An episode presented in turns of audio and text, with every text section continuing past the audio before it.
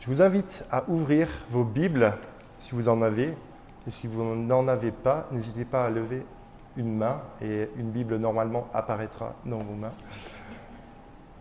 On va ouvrir nos Bibles à Luc chapitre 1, versets 26 à 38.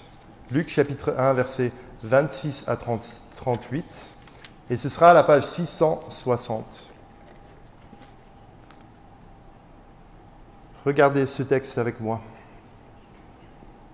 Le sixième mois, l'ange Gabriel fut envoyé par Dieu dans une, euh, dans une ville de Galilée appelée Nazareth, chez une vierge fiancée à un homme de la famille de David appelé Joseph. Le nom de la vierge était Marie. L'ange entra chez elle et dit, Je te salue, toi à qui une grâce a été faite, le Seigneur est avec toi. Troublée par cette parole, Marie se demandait ce que pouvait signifier, pardon, oui, signifier une telle salutation. L'ange lui répondit, N'aie pas peur, Marie, car tu as trouvé grâce auprès de Dieu. Voici que tu seras enceinte, tu mettras au monde un fils, et tu lui donneras le nom de Jésus. Il sera grand et sera appelé Fils du Très-Haut. Et le Seigneur Dieu lui donnera le trône de David, son ancêtre. Il régnera sur la maison de Jacob éternellement. Son règne n'aura pas de fin.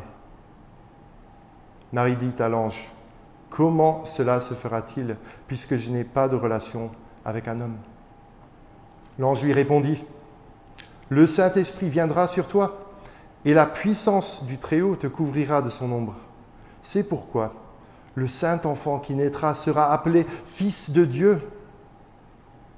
Voici qu'Élisabeth, ta parente, est elle aussi devenue enceinte d'un fils dans sa vieillesse. Celle que l'on appelait la stérile est dans son sixième mois. En effet, rien n'est impossible à Dieu. Marie dit, Je suis la servante du Seigneur, que ta parole s'accomplisse pour moi. Et l'ange la quitta. Quelle importance accordons-nous à l'annonce de la naissance de Jésus? Quelle importance accordes-tu à l'annonce de la naissance de Jésus? Je pense que vous savez que le 25 de ce mois célèbre cet événement, c'est assez évident. Mais peut-être qu'un étranger euh, d'un autre pays pourrait dire qu'on célèbre plutôt le saint patron du Coca-Cola, je ne sais pas. Nous savons aussi que l'histoire se scinde en deux, comme euh, Thierry nous a dit hier, à partir de la naissance de Jésus. Il y a après et avant Jésus-Christ. Mais malheureusement, nos connaissances à ce sujet révèlent parfois une indifférence profonde personnelle. Nous savons que Jésus est né il y a 2000 ans, et si nous sommes chrétiens, nous croyons que c'est quelque chose d'important pour nous. Mais concrètement, concrètement, dans le quotidien, personnellement, est-ce qu'on y croit tant que ça? Quelle importance accordons-nous réellement à la naissance de Jésus? Est-ce que vous avez déjà eu l'expérience d'être sur la place euh, ou de, marcher le long de la place de Grenette et d'être sollicité par quelqu'un, quelqu'un qui vous arrête et qui essaie de vous filer quelque chose? Moi, plusieurs fois. Et en fait, euh, ça me fait penser à un YouTuber qui s'appelle euh, Johnny Salads, qui, a mené une expérience où lui, donc c'est un New-Yorkais, il s'est mis le long d'un chemin, d'une voie avec beaucoup de passants. Et il a pris un billet de 100 dollars, il l'a mis dans une enveloppe, une enveloppe et il l'a fermé. Il l'a offert aux passants. Et chaque fois que les gens le passaient, il disait J'ai un cadeau pour vous. J'ai un cadeau pour vous si vous le voulez. C'est de l'argent. Devinez combien de gens ont pris cette enveloppe Personne. Tout le monde est passé devant. Ils ont fait semblant de ne pas voir, de ne pas entendre, de ne pas y prêter attention. Et ils ont accéléré un peu leur pas pour dépasser euh, Johnny, euh, Joey. Pardon. Et Et en fait, donc, euh, au bout d'un moment, il s'est dit, bon, je vais sortir un billet. Ils vont voir que c'est de l'argent. Il a fait le même discours. Voilà, j'ai un cadeau pour vous, si vous le voulez. J'ai de l'argent. Et il, a approché des passants en leur offrant un billet. Et, en fait, il n'y a qu'une seule personne qui, après quelques pas, s'est retourné. Il a dit, ah, c'est pour de vrai. Et il est revenu chercher le billet. En fait, Dieu nous tend aussi un cadeau ce matin dans ce passage. Il nous tend un cadeau et ce cadeau, il vaut bien plus que 100 dollars américains. Pourvu qu'on reconnaisse ce cadeau à sa juste valeur et qu'on l'accepte. Ce cadeau, c'est l'annonce de la naissance de Jésus-Christ, le Fils de Dieu. Et tout ce que ça implique pour nous, j'ai pour ambition de vous convaincre, en fait, ce matin. J'ai envie de vous convaincre, ou peut-être de vous reconvaincre, vu qu'il y a beaucoup de chrétiens dans la salle, de l'importance de la naissance de Jésus et de combien on ne peut pas se laisser indifférent face à cette nouvelle. L'annonce de la naissance de Jésus ne peut pas nous laisser indifférents. En fait, c'est le message central, l'idée principale de Luc dans ce passage. Que ce soit pour toi la première fois ou la centième fois que tu entends ce message, j'aimerais que tu ne sois pas indifférent à ce message. Et Luc va essayer de nous secouer un petit peu. Il va nous dire euh, trois caractéristiques de l'annonce de la naissance de Jésus. Et il va terminer par la bonne réaction qu'on est censé avoir face à cette bonne nouvelle. Donc la première caractéristique, qui se trouve donc au verset 26 à 29. Je vous encourage à suivre parce que je vais beaucoup sauter dans la Bible. Donc l'annonce de la naissance de Jésus est déstabilisante. C'est la première caractéristique de l'annonce du message de Jésus, de la naissance de Jésus. Donc lisons, en fait on va résumer un petit peu les versets 26 donc à 27. On découvre donc dans cette partie-là, dans l'introduction, un genre de mise en scène avec le, personnage, un des personnages principaux. Euh, et, en fait, cette personne, on, apprend qui elle est à travers trois noms. Je ne sais pas si vous, voyez la répétition du mot appelé. Donc il y a déjà une ville euh, d'où cette personne vient, et on dirait plutôt un village, nous, euh, appelé Nazareth au verset 26. Et puis il y a elle est fiancée, vierge fiancée à un homme Joseph au verset 27. Et enfin, c'est une vierge qui s'appelle Marie au verset 27 aussi. Donc premièrement, l'ange est envoyé, donc un ange de Dieu est envoyé pour, avec un message spécial pour cette personne. Cet ange s'appelle Gabriel et il va à Nazareth. Sauf que ce n'est pas tout ce qui est écrit là, n'est-ce pas? Il est écrit Nazareth, donc qui est dans la région de Galilée. Pourquoi préciser ce détail? Eh bien, moi, je ne sais pas si vous le savez, mais je viens de Montigny-le-Tilleul. Vous savez où c'est? En fait, euh, j'ai tendance à ne pas dire que je viens de Montigny-le-Tilleul. Je dis que je viens de la région de, Charleroi, en Wallonie, en Belgique. Parce que personne ne connaît cette bled paumée dans le nord, enfin en, Belgique. Et en fait, c'est un peu pareil pour euh, Nazareth. Nazareth, c'est aussi une bled dans la campagne paumé dans le nord du pays. En fait, Dieu envoie Gabriel chez les ch'tis. Si on poursuit, on voit deuxièmement, donc ce deuxième nom, Joseph, le, fiancé, qui vient de la famille de David, donc il a du sang royal, mais on n'apprend pas plus par rapport à lui pour l'instant. Et enfin, ce troisième, ce troisième nom, on a enfin le nom de la fille de la Vierge qui s'appelle Marie. Et à l'époque, euh, ce qu'on sait euh, de l'histoire, c'est que ces femmes donc, euh, qui, se, qui, se, fiançaient, c'était souvent à l'âge de 11 ou 12 ans, donc c'est probablement une collégienne. Mais hormis ça, on ne sait pas grand-chose sur elle. Même, tu vois, son nom, c'est un nom très très commun. Ce serait comme David chez les chrétiens. Mais c'est cette femme, donc elle, n'a pas beaucoup ici qui la démarque, mais c'est son introduction. Mais si on revient rapidement aux trois premiers mots de ce passage, regardez-les avec moi. Le sixième mois, à quoi est-ce que ça fait référence? Donc ça, ça fait aussi partie de notre introduction. Et en fait, si vous revenez au verset 24, vous allez voir qu'il y a une autre, un autre personnage, Élisabeth, qui devient enceinte alors qu'elle était stérile, et elle a fait cinq mois de grossesse.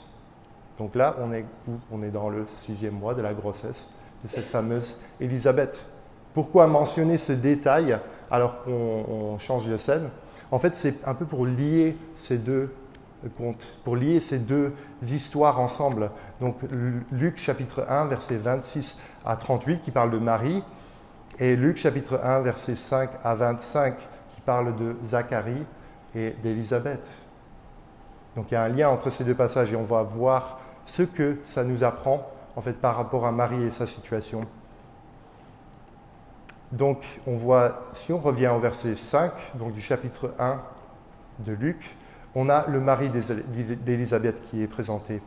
C'est un prêtre qui est mûr en âge, qui est d'une classe reconnue, qui travaille au temple à Jérusalem, la capitale, au verset 9. au verset 11, on voit que lui aussi, il a le même ange qui est envoyé euh, plus tôt chez lui avec un message qui parle d'un fils. Donc il y a beaucoup de détails qui se ressemblent. En fait, c'est un peu, euh, c'est presque comme un, copier-coller de la même histoire, sauf qu'il y a aussi des différences qui nous montrent euh, des choses importantes qu'on a besoin de saisir. Donc première, la première différence, en fait, c'est tout simplement au, niveau de la personne. Est-ce que vous l'avez remarqué? Donc Zacharie, c'est un homme qui n'a pas d'enfant comme, euh, comme Marie, mais c'est un homme mûr, et puis Marie, c'est une, euh, une, collégienne. Zacharie, c'est un homme au centre de l'action, dans la capitale, dans le temple. Marie, elle est excentrée. Lui, c'est un homme qui a un rôle important, respecté. Il est visible. Marie, elle est invisible. Elle vient de quelque part euh, dans la région de Dunkerque on n'apprend rien par rapport à sa lignée, c'est intéressant, on n'a que la lignée de son mari. Elle n'a littéralement aucun détail personnel, mis à part le fait de son nom très commun, Marie. Donc autant on pourrait imaginer que Dieu envoie un messager, son propre porte-parole Gabriel, à un homme comme Zacharie, n'est-ce pas? Mais autant on a du mal à imaginer ce qu'il aurait bien à dire et à annoncer à Marie Lachti. C'est un peu déstabilisant pour elle, tout comme l'annonce qu'il va lui faire. Regardez avec moi le verset 28 et 29. L'ange entra chez elle et dit, Je te salue, toi à qui une grâce a été faite. Le Seigneur est avec toi. Troublée par ces paroles, Marie se demandait ce que pouvait signifier une telle euh, salutation. La grâce dans la Bible fait référence à la faveur que Dieu donne gratuitement à des personnes qui n'ont rien en eux-mêmes pour les recommander à lui. Encore une fois, la grâce telle que la Bible l'a définie et l'utilise, c'est la faveur que Dieu donne gratuitement à des personnes qui n'ont rien en eux-mêmes pour les recommander à lui. Et c'est le cas de Marie. C'est le cas de Marie. Elle n'a rien pour la recommander. Mais au verset 28, l'ange rentre chez elle, la salue et ajoute, Toi à qui une grâce a été faite. Elle a été graciée par Dieu. Et au passage, il faut remarquer que le verset 28, en fait, nous montre que l'interprétation catholique de ce verset qui, pense que la grâce issue de Marie ne marche pas, qu'elle est source de bénédiction. En fait, non, elle est celle qui reçoit cette bénédiction, elle est celle qui reçoit la grâce. Comme on a dit, elle a un CV blanc, mais Dieu désire l'inclure dans son plan par sa grâce. Et non seulement il fait grâce, mais il honore cette femme. Regardez la deuxième moitié du verset 28. Le Seigneur est avec toi. Il est en train de répéter une phrase, une phrase pardon, que le Dieu de la Bible et ses messagers, les anges, ont souvent annoncé aux grands hommes de l'Ancien Testament. Pendant des moments où il allait se passer quelque chose de très important. En fait, Dieu est en train d'élever Marie au rang d'Isaac, de Jacob, de Gédéon.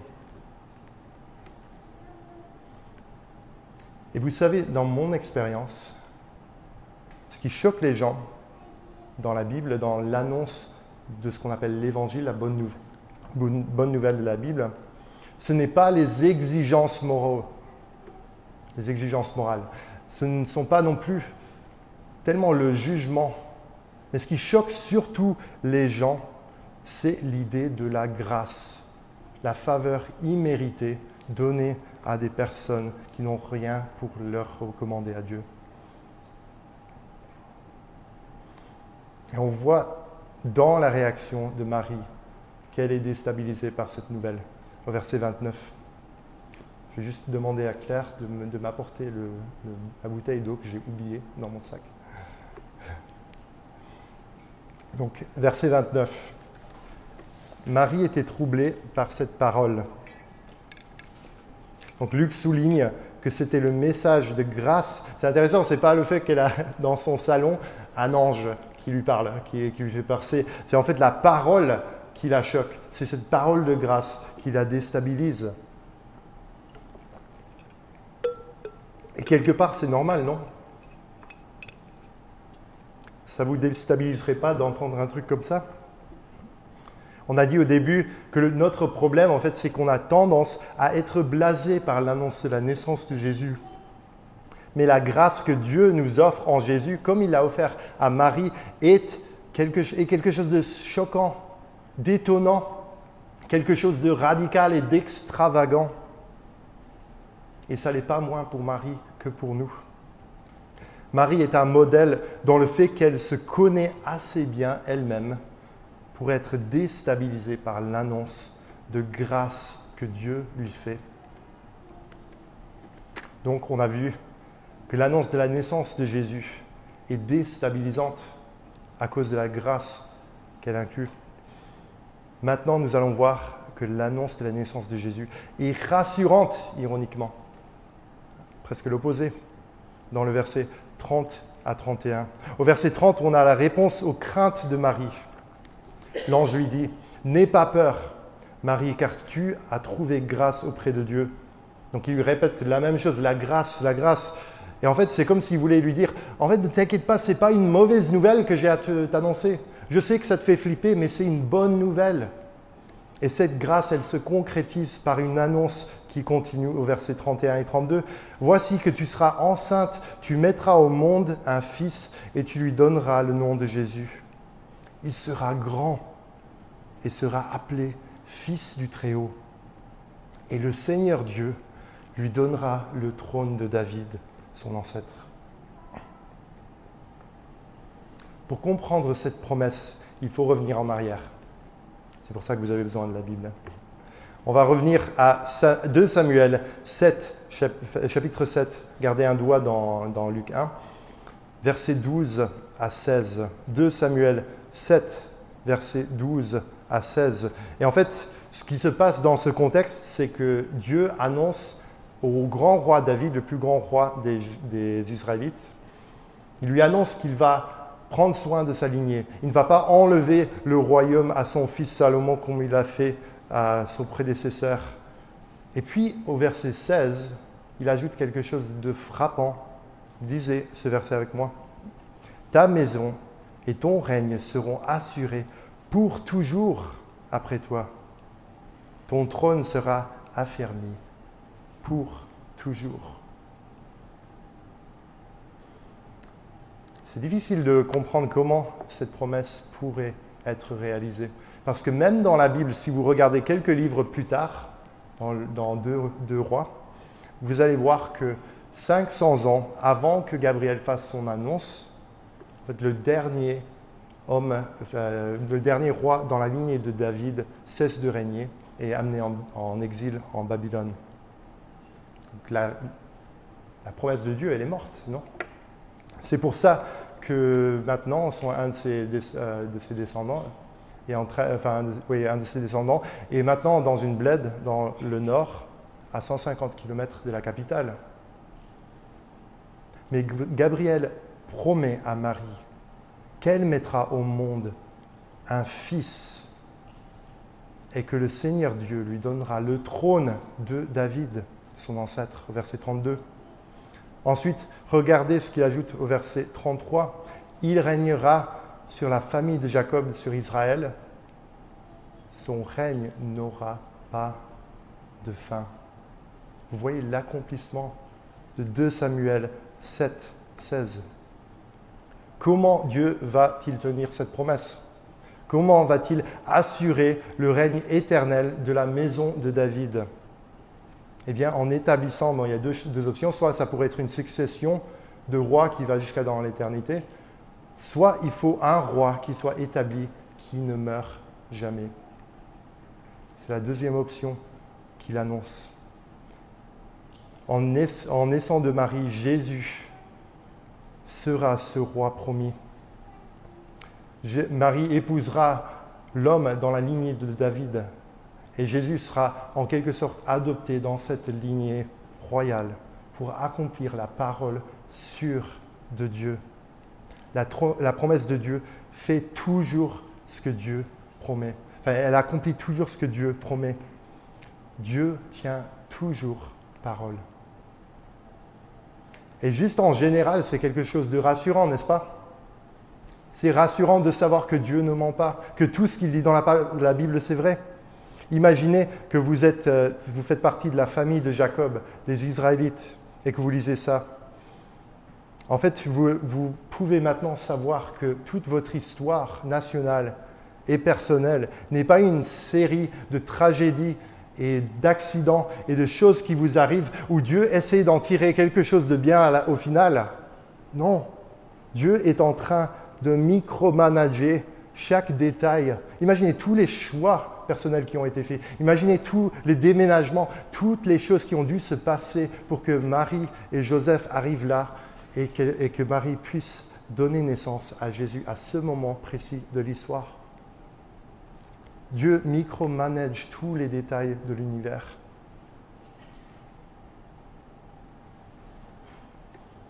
Et en fait, il ne réagit pas, il agit.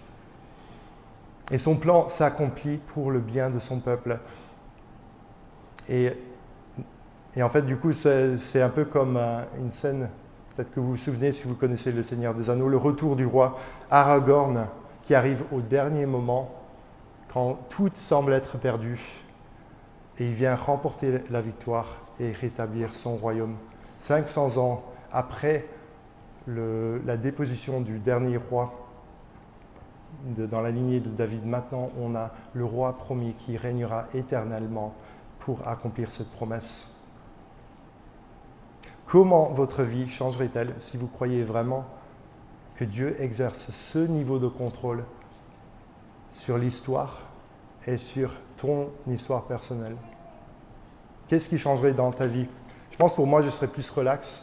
Je suis quelqu'un d'assez anxieux euh, par nature. Ce serait plus cool si je croyais ça systématiquement. Plus confiant, moins craintif, moins anxieux. Parce qu'en fait, vous savez, les émotions, c'est la loupe sur nos croyances. Les émotions mettent en avant ce qu'on croit vraiment, pas ce qu'on dit.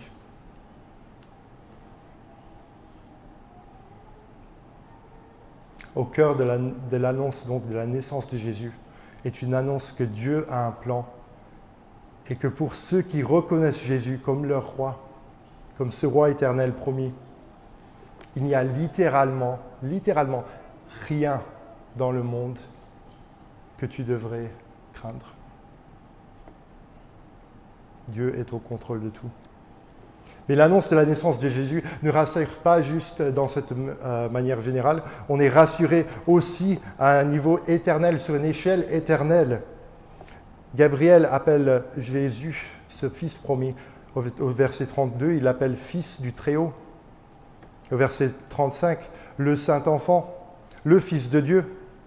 Qu'est-ce que ces titres nous communiquent par rapport à l'identité de Jésus?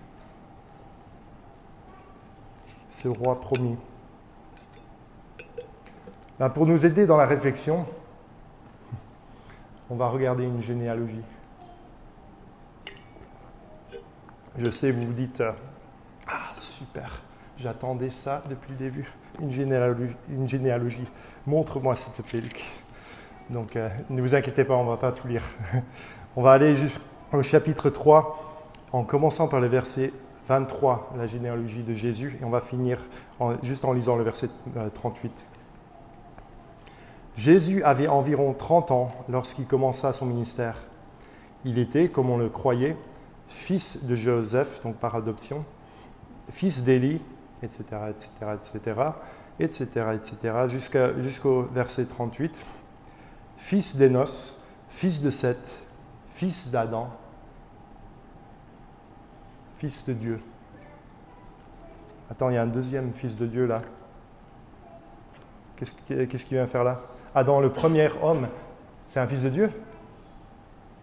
Oui. Oui. La semaine dernière, Thierry nous avait montré que la chute de l'humanité, sous la direction de nos premiers parents, Adam et Ève, s'est passée en Genèse chapitre 3. Mais quand Dieu a créé l'humanité, quand il a créé l'homme et la femme, il, y avait, il existait une bonne relation entre eux. Adam était son représentant sur la terre, son vice-roi, son vice-régent, son fils. En fait, c'est ça que ça signifie dans le contexte de l'époque, fils de Dieu. C'est un roi qui représente, souvent le, qui représente souvent Dieu. Donc, Adam était ce fils de Dieu, mais Adam a échoué dans son rôle royal. Au lieu d'obéir à Dieu, il s'est tourné contre lui, il s'est rebellé. Le premier euh, fils de Dieu donc a échoué, mais Dieu n'a pas laissé tomber l'humanité. Dans sa grâce, dans Genèse chapitre 3, verset 15, il a promis qu'un fils d'Ève et d'Adam ferait ce qu'il faudra pour ramener une partie de l'humanité à Dieu. Vers l'an zéro, du coup, le Fils de Dieu, un deuxième Fils de Dieu, un meilleur Fils de Dieu est apparu. Et lui, il est né d'une vierge. Pourquoi? On pourrait, se demander, on pourrait se dire, pourquoi est-ce qu'on a besoin de croire à ça au XXIe siècle? Ben Parce qu'il avait besoin de ne pas avoir la nature corrompue d'Adam. Il a fallu qu'il soit né de Dieu. Et il a fallu qu'il adopte aussi une nature humaine.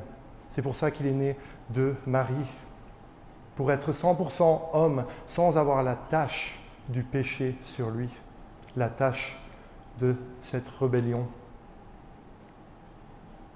Dans la personne de Jésus, Dieu lui-même est entré dans l'histoire. Il est entré dans un corps humain. Il est entré dans le ventre de Marie, une descendante d'Ève pour être né en tant qu'homme, pour vivre la vie sainte. Vous voyez, c'est le saint enfant, le seul, pour vivre la vie sainte que Dieu attend de nous, mais que personne d'entre nous ne vit.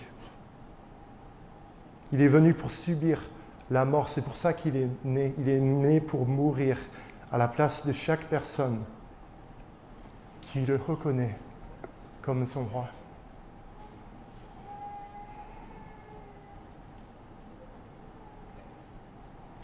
l'annonce de la naissance de Jésus est rassurante. Pas juste dans un sens général de son contrôle sur l'histoire, mais aussi dans un sens spécifique, dans le fait qu'il exerce ce contrôle pour ton bien éternel, si Jésus est ton roi.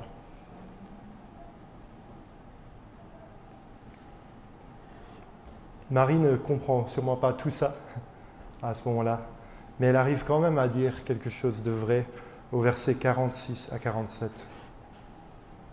Elle chante à Dieu elle dit, Mon âme célèbre la grandeur du Seigneur, et mon esprit se réjouit en Dieu, mon Sauveur.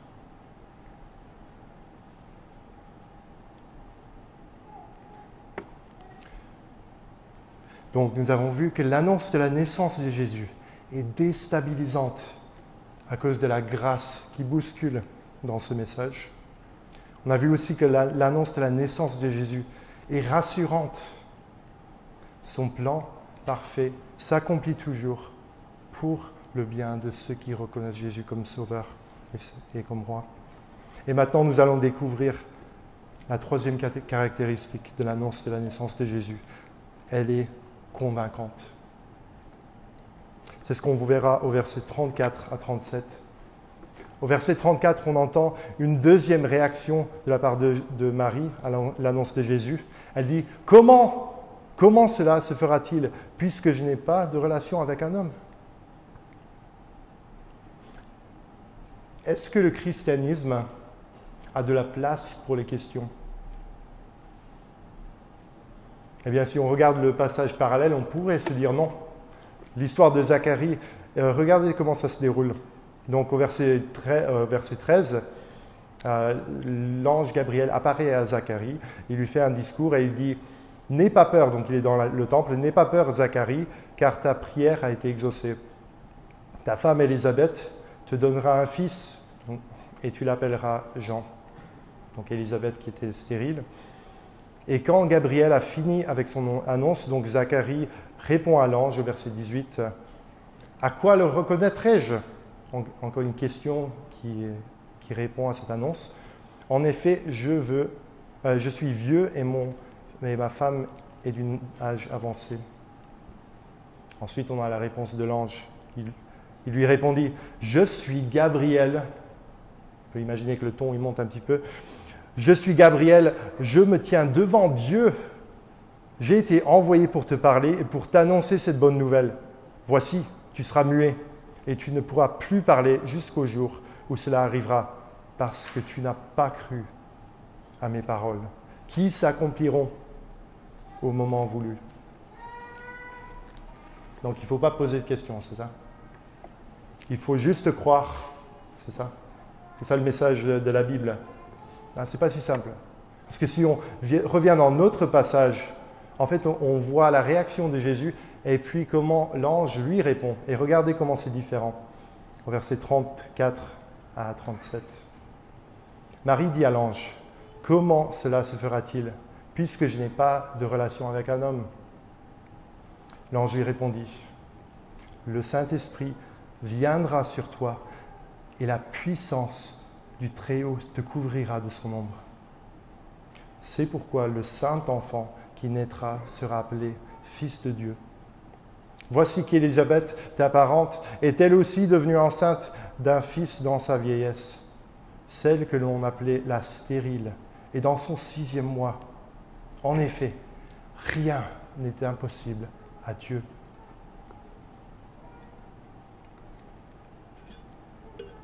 Pourquoi est-ce qu'elle n'a pas été reprise? Pourquoi est-ce qu'elle arrive toujours à parler? C'est bizarre. Non, Gabriel n'est pas sexiste. En fait, c'est une question d'attitude. Une question d'attitude. L'hésitation de Zacharie et de Marie sont similaires. En fait, tous les deux, ils ont fait des bons cartésiens. En fait, ils, croient, ils se demandent comment une naissance peut se produire quand il n'y a pas eu d'acte sexuel. En fait, ils n'étaient pas aussi bêtes que ce qu'on pense. Mais la question qu'ils se posent, qui pose pardon, à Gabriel est différente dans les deux cas. Regardez ça avec moi. Zacharie dit À quoi reconnaîtrai-je cela? Qu'est-ce qu'il est en train de demander? Un signe. Montre-le.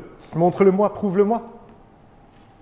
Mais Marie pose la question, comment sa, question commence par le mot comment. Comment cela se fera-t-il Et en fait, si vous comprenez la différence entre ces deux réactions, vous comprendrez la différence entre l'incrédulité, comme, comme euh, euh, l'ange le dit dans le premier exemple, et la foi qui cherche à comprendre, un terme que Anselme a inventé. Dans la première attitude, l'attitude de Zacharie, celle de l'incrédulité, on pose la question prouve-le-moi. Enfin, on dit plutôt prouve-le-moi. Sinon, je ne croirai pas. Dans le deuxième exemple d'Elisabeth, de, la foi de Marie, la foi qui cherche à comprendre, la question c'est, en fait, est-ce que tu peux m'expliquer comment ça marche? Est-ce que tu peux me dire, je ne comprends pas et j'ai envie de comprendre, j'ai envie de croire ça C'est une question d'attitude. Dieu n'est pas contre les questions tant que c'est posé dans une posture de foi ou que ça tend vers la foi. C'est pour ça que l'ange Gabriel euh, lui donne une, réponse directement après. Sans hésitation, verset 35, le Saint-Esprit viendra sur toi et la puissance du Très-Haut te couvrira de son ombre. L'ange répond à la question.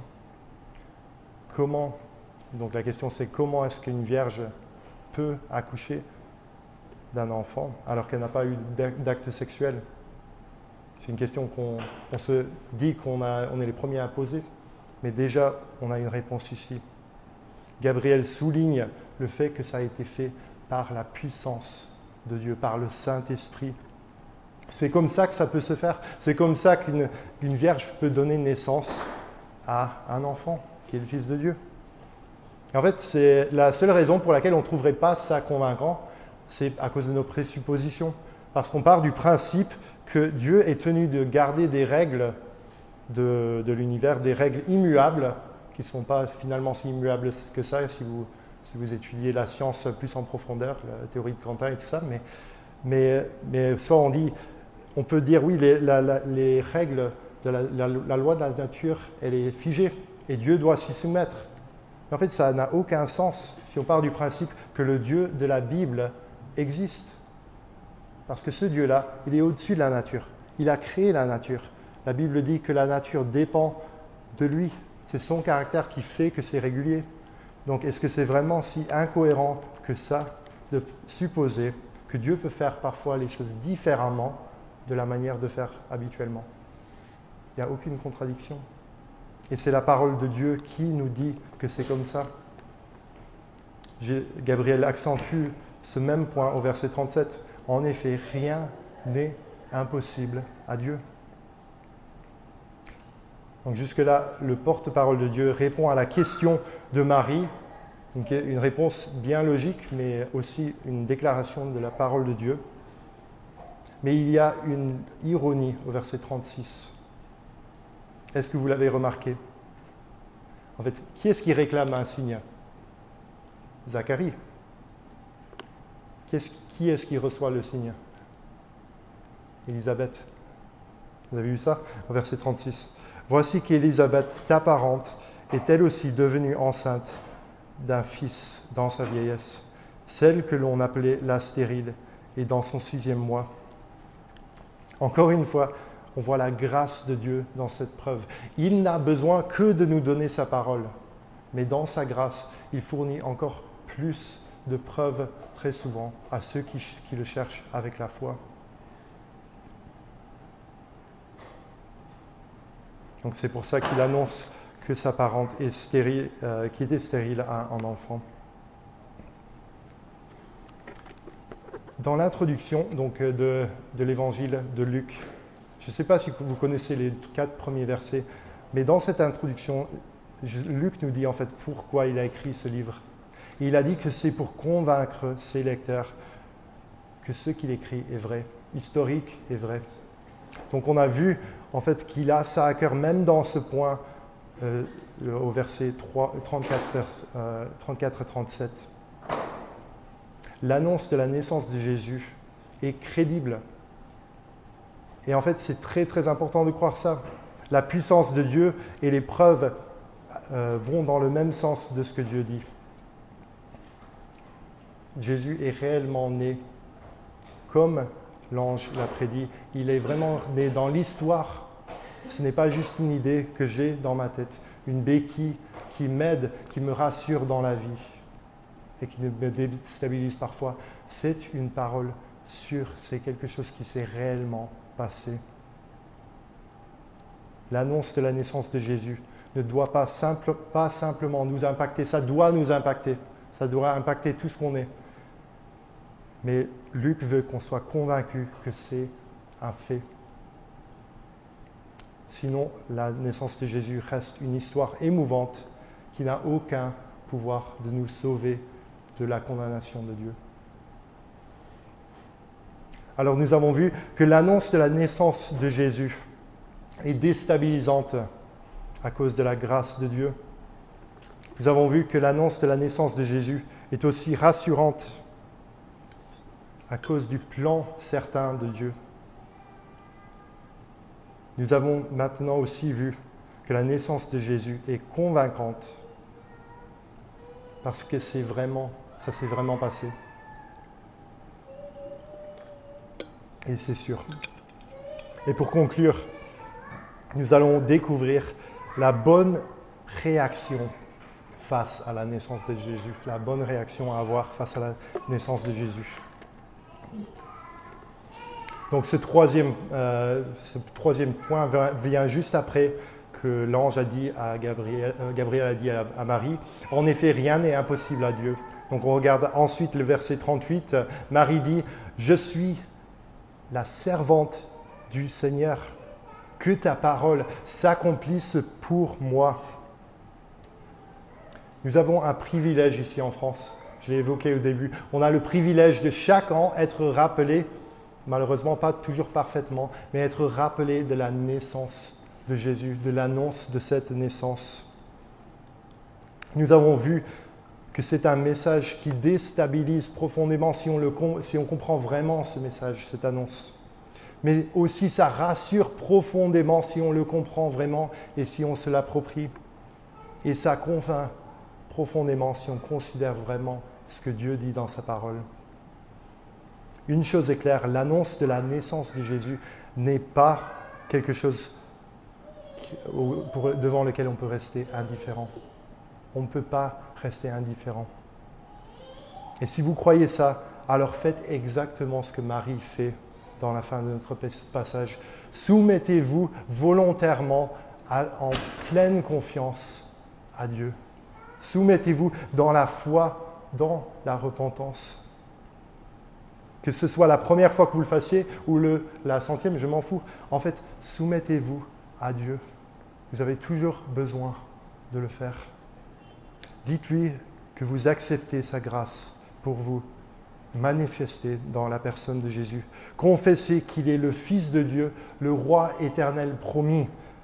Dites-lui que vous croyez que ce message est plus précieux qu'aucun autre que vous, entendez, vous avez déjà jamais entendu et, déclarez-lui que vous croyez que c'est vrai. Puis donnez-vous entièrement, librement, sans réserve à ce grand Seigneur, ce roi qui a pris votre nature pour que vous puissiez échapper à une mort éternelle. Prions.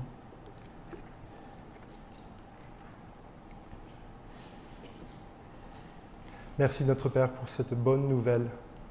Merci d'avoir envoyé Jésus. Merci Seigneur parce que ce message n'est pas ce qu'on attendrait d'un Dieu comme toi. Tu nous as déversé tellement de grâce comme sur Marie, Seigneur. Quand tu vois nos vies, Seigneur, on n'a pas ce qu'il faut. On n'est pas ce qu'il faut. Et merci tellement parce que Jésus l'est. Merci pour sa naissance. Amen.